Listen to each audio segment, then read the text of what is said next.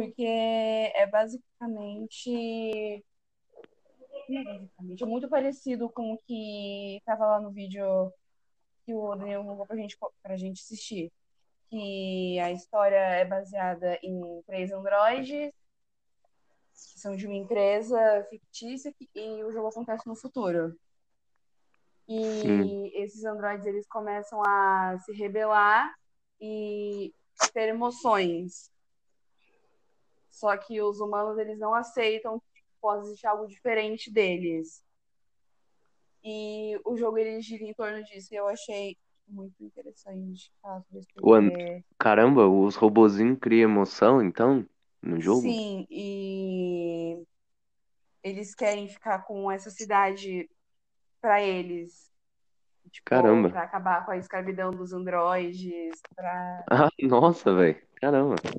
É, é muito legal o jogo. Ah, eu já tinha, eu já ouvi falar, só que só por nome, eu não, não tinha visto a história mesmo do jogo.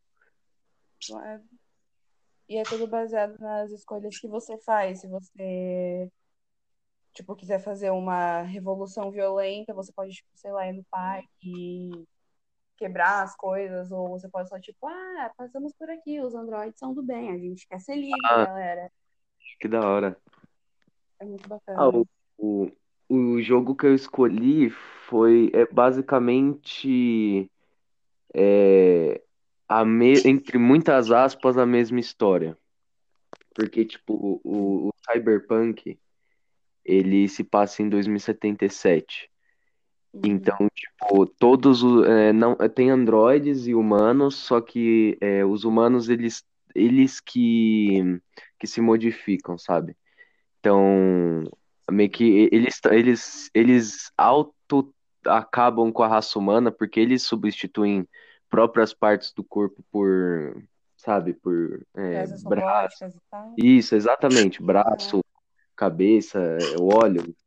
E tipo, é, é, é uma civilização on- é- onde também tem rebelião, só que tipo é mais entre eles, não é pessoas que criaram androides, eles, né, e os androides estão se rebelando contra, é, é as próprias pessoas. Uhum. Então, tipo, é basicamente até a história assim da vida real. Então tem gangues, tem caçador de recompensa, é, basicamente. E eles lutam contra, contra si ou contra o próprio sistema que tem, é, que tem dentro do jogo lá, sabe? Gente, olha, eu, eu o que eu peguei aqui foi assim. Vou falar as características, tá bom? Posso falar? Fala. Eu achei interessante as características, assim, ó. A primeira característica que eu gostei foi a valor- valorização de velocidade. Aí, o uso da publicidade eu achei, achei interessante. O uso de onomatopeia, obra e poesia que transmitem, que transmitem ideias de- da velocidade, pintura com, com cor viva e com contraste, achei bem legal essa característica. Uma ligação com ide- ideologia, com fascismo também. Algumas, algumas rupturas do passado, que incluem o moralismo e as, e as suas tradições. Não, Uma é coisa que eu engra... tava pensando agora, que Ah. enquanto eu tava lendo, é que tem uma série chamada Black Mirror que eu acho que, tipo, Sim, encaixa sim, muito sim. esse conceito do futurismo também. Verdade. Não, e tipo, se você for ver, vai, acho que o que mais destaca pode ser a pintura que ela tinha falado, porque, por exemplo, você pega jogos futuristas, qualquer um, é, você percebe que eles têm um tema mais vivo, igual ela falou, sabe? Então, Sim, o que, o que você lembra quando você vê futurismo? Tipo, coisa de neon, sabe? Uns bagulho assim, né? E, tipo, é umas cores muito vivas e, tipo, Uhum. acho que o que mais destaca é a pintura mesmo, quando você for ver coisa futurista. é, eu achei bem As interessante isso. são muito bonitas mesmo.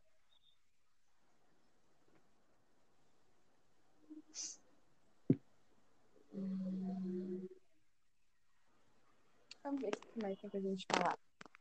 É...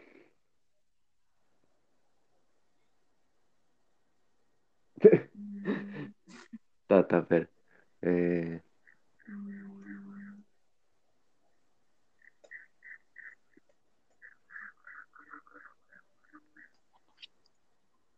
Caramba, pior que eu travei total agora.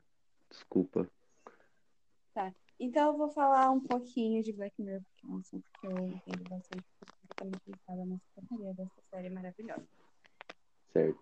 Tá. É, tem um episódio que praticamente é um dos meus favoritos, que se chama Manda Quem Pode, que é um episódio da terceira temporada.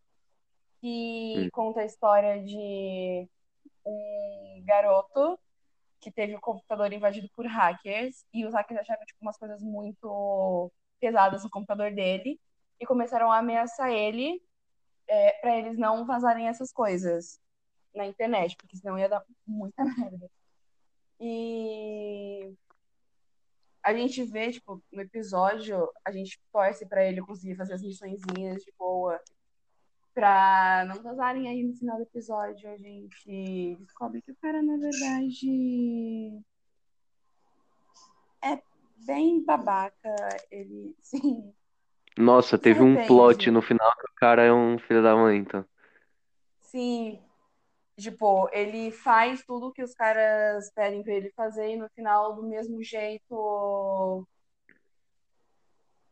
tudo vaza e, tipo, tem escândalo de racismo com uma moça de uma empresa gigantesca Caramba. e, tipo, o cara traía a mulher e tava sendo alvo dessas chantagens pra não falarem pra esposa dele, porque ele nunca mais ia conseguir ver os filhos. E esse cara, particularmente, ele estava envolvido com pedofilia. Pedofilia. Nossa.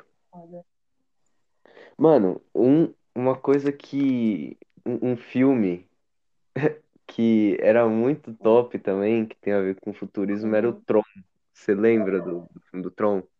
Que, o, que ele vai na, naquele negócio de fliperama e ele entra dentro do, do joguinho de fliperama lá. Já ouvi falar. Mano, é muito, muito, muito, muito bom aquele filme. E tipo, é, e, e acaba que no final é, ele, ele tira, ele vai lá, na verdade, pra tentar achar o pai dele. Uhum. Porque o, o pai dele criou o, o, o jogo o Tron e ele Uhum. entra dentro do jogo pra tentar salvar o pai dele. E, e no final ele acaba, ele acaba descobrindo que o pai dele não, não, não era mais a, a mesma pessoa, sabe? Ele, ele tinha mudado, ficou do mal lá e, e até, ele até tirou um, uma personagem que era do jogo de dentro do, do fliperama, levou pra vida real. É muito legal. Vocês já assistiu Jogador Número 1? Eu tô ficando muito ligada com essa Nossa, já. Nossa, Mano, esse, é mano, muito bom. É muito tipo, bom. é que dá pra comparar, porque, tipo, a gente já, já tem um sistema de realidade virtual. Só que, tipo, Uhum. não tão avançadaço igual tá no filme, que você literalmente tem uma vida dentro do jogo. Mas, mano, se duvidar, vai, eu acho que vai ter um momento que você realmente vai, vai conseguir entrar, até porque, assim, é, não só a visão, você não vai ter só a visão, mas você vai entrar mesmo e, e você ficar dentro do jogo. Porque tem uma vida lá dentro, velho. Exato, porque assim, quando você, por exemplo, uma produção de um game, é, é, tem muito é, que a gente fala que é motion capture, que, é- que você veste uma roupa lá, sabe? E, e você vai Uhum. capturando movimentos de atores, é atores que fazem movimentos assim dos personagens e tal. E se tipo, se eles aprimorar, é, aprimorarem isso, dá pra você, sabe, é, já, já en- entrar realmente dentro do jogo com, com esse sistema, tipo, já tem, é, mas, tipo, não é nada que é acessível, ainda tá muito em desenvolvimento, mas já existem Uhum. umas roupas que você sente, assim, sabe, é, Uhum a pressão que tá dentro do jogo. Então, tipo, já tá aprimorando já. Então não é na dúvida que um dia isso pode acontecer, velho. Com certeza vai acontecer isso um dia. Pois é. é espere só aqui para presenciar, seria muito legal.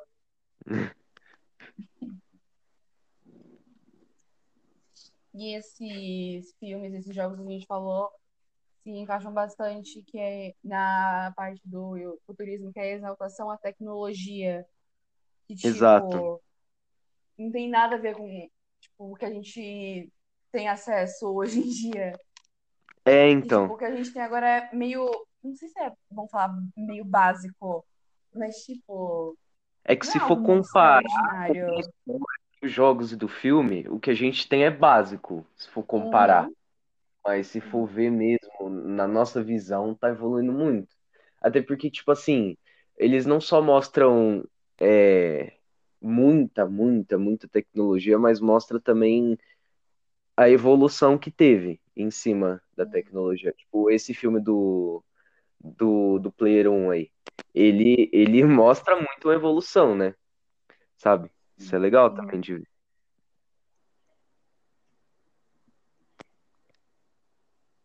É, então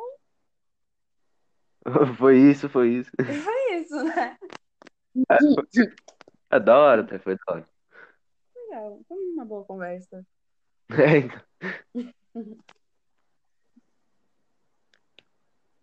Então eu vou finalizar a gravação aqui, tá? Tá bom, tá bom, tá bom. Aí eu vou salvar o áudio Pode sair? cortar. Pode, pode. Tá bom. Tchau, gente. Tchau. Tchau, tchau.